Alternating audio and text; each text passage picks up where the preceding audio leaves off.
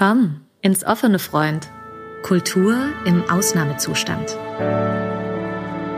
Ein Audiopodcast der politischen Meinung für die Konrad-Adenauer-Stiftung. Der Anfang. Ihrem hilflosen Blick ist abzulesen, dass sie Esther nicht erkennt.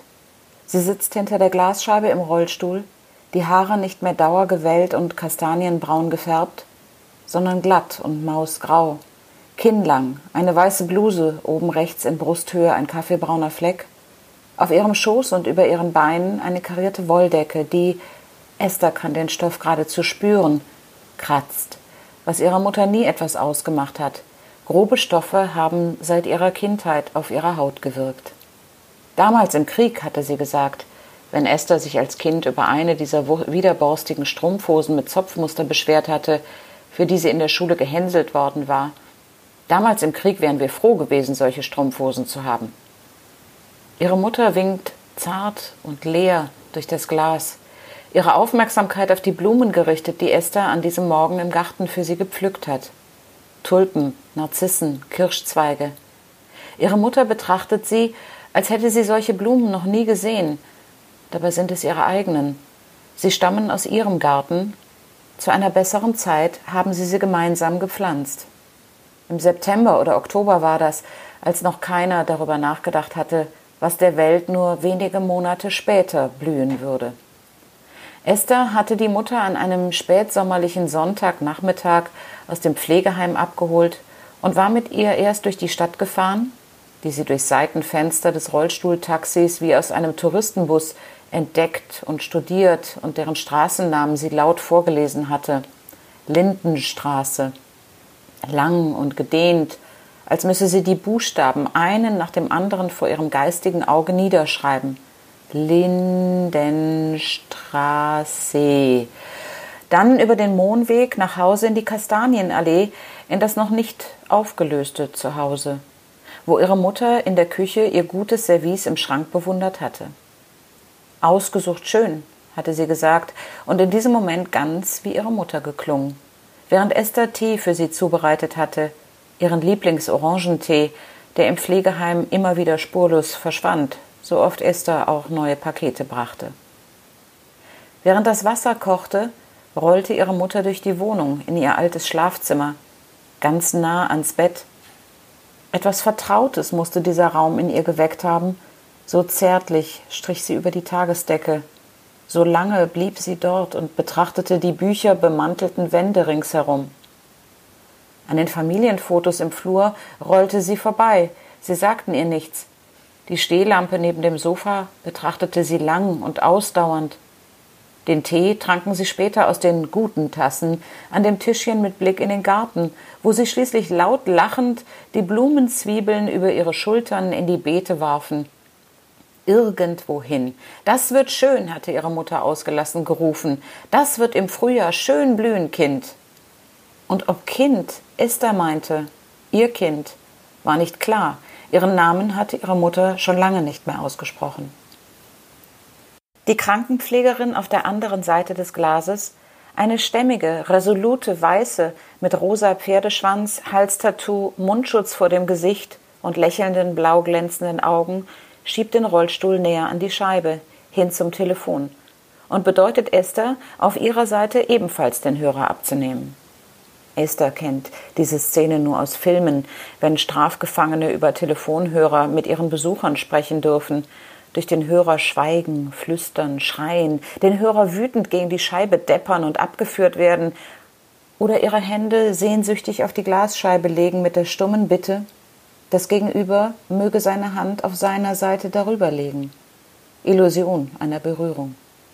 Esther hört den Atem ihrer Mutter, die nicht recht weiß, was sie mit dem grauen Hörer anfangen soll. Ja, fragt sie in den Raum und starrt erst den Hörer, dann Esther an. Ja?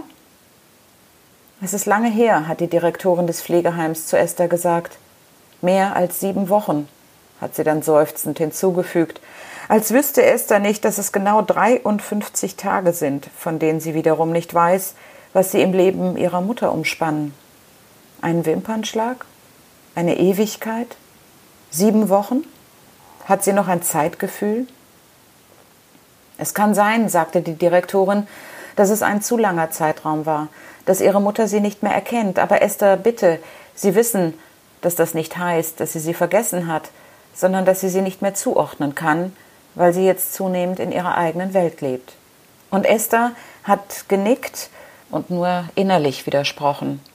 Wozu mit dieser netten Dame diskutieren, dass ihrer Mutter genau das passiert, dass sie ihr Kind vergessen hat, ihre eigene Tochter und ihren Sohn, der in Afghanistan gefallen ist, worüber sie nie hinweggekommen ist, und ihren Mann, der seit drei Jahren tot ist, womit das alles erst angefangen hatte, dass sie ihre Geschichte, ihr Geschirr, ihr Haus, ihr ganzes Leben einfach vergessen hat. Dass ihre Mutter, die stets ein glänzendes Gedächtnis für Namen, Daten, zusammenhängende Blumensorten, Rezepte, einfach alles hatte, die keinen Geburtstag vergaß, nicht einmal den Namenstag des Briefträgers, der gar nicht wusste, dass er einen hatte, dass ihre Mutter all das verloren hatte wie ein Herbstbaum seine Blätter. Und dass diese sieben Wochen Lockdown eine Zumutung waren angesichts ihres schwindenden Gedächtnisses und dass sich Esther nicht erschlossen hatte, warum Krankenpfleger im Heim ein- und ausgehen durften, nicht aber Esther, die notfalls auch in einen Schutzanzug gestiegen wäre und einen Helm angezogen hätte, denn sie war doch ebenso relevant für die wenigen noch funktionierenden Systeme im Gehirn ihrer Mutter. Aber, hatte die Direktorin darauf gesagt, aber das würde ihre Mutter doch furchtbar erschrecken. Und damit könnte sie nichts anfangen und sie könnten sie dann auch nicht umarmen. Ihre Mutter versteht nicht mehr, was draußen los ist, Esther.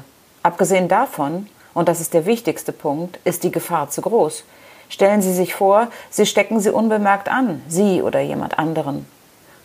Und Esther hatte genickt und zugegeben, dass das unverantwortlich war dass sie die Nachrichten natürlich auch verfolgte, mehr als gut für sie war, und daher wusste, dass Abstand der neue Beweis der Liebe und Nächstenliebe war.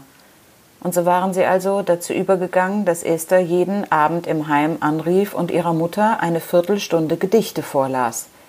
Gedichte, die sie im Rahmen des weltweiten Poem Exchange der letzten Wochen von Freunden und wildfremden Menschen per Mail erhalten hatte eine dieser Kettenmail-Ideen, die wie wild kursierten, nur dass diese schön war. Ihr waren Gedichte zugeflogen, die sie seit Jahren nicht gelesen oder gar nicht gekannt hatte. Die Pfleger legten das Telefon auf den Nachttisch ihrer Mutter, stellten auf Lautsprecher und Esther las in die Leere jeden Abend 15 Minuten, bekam keine Antwort, hörte keinen Mucks oder höchstens das Rascheln der Bettdecke. Sie müssen den Hörer ans Ohr halten, dann können Sie Ihre Tochter hören. Die Krankenschwester spricht so laut und artikuliert, dass Esther es durch die Glasscheibe hört. Dabei hält sie Esthers Mutter den Telefonhörer sanft an den Kopf. Nach dem Mittagessen ruft sie Esther durch die Scheibe zu. Nach dem Mittagessen ist ihre Mutter immer ein wenig müde. Ihre Mutter blickt entgeistert erst auf die fremde Hand neben ihrem Gesicht, dann wieder durch die Scheibe, hinter der Esther, die Blumen noch in der linken, sitzt und sich fragt, wohin all die Informationen im Gehirn ihrer Mutter verschwunden sind. Das Käsegebäckrezept, das sie nie aufgeschrieben hat. Die Geschichte mit ihrem Vater damals, die sie nie zu Ende erzählt hat. Die Fähigkeit, Nachrichten zu verfolgen, zu verstehen, das die Welt dicht gemacht hat, weswegen sie nun um 12.30 Uhr wie zur Besuchszeit im Gefängnis voreinander sitzen. Esther muss sich zusammenreißen, ihre Wut über die Rat und Hilflosigkeit der Welt und ihre eigene natürlich, ihren Zorn über die fehlenden Wundermittel gegen Demenz und Viren nicht laut herauszuschreien, doch da hört sie auf einmal die Stimme ihrer Mutter. Hermann Hesse, spricht sie klar und stolz in den Hörer. Wie jede Blüte welkt und jede Jugend dem Alter weicht, blüht jede Lebensstufe, blüht jede Weisheit auch und jedem Anfang wohnt ein Zauber inne, der uns beschützt und der uns hilft zu leben. Ihre Mutter deutet auf die Blumen, winkt noch einmal. Und dann sagt sie, als lege sie eine kratzige Decke um Esther, Gute Nacht. Die politische Meinung. Neutral geht gar nicht.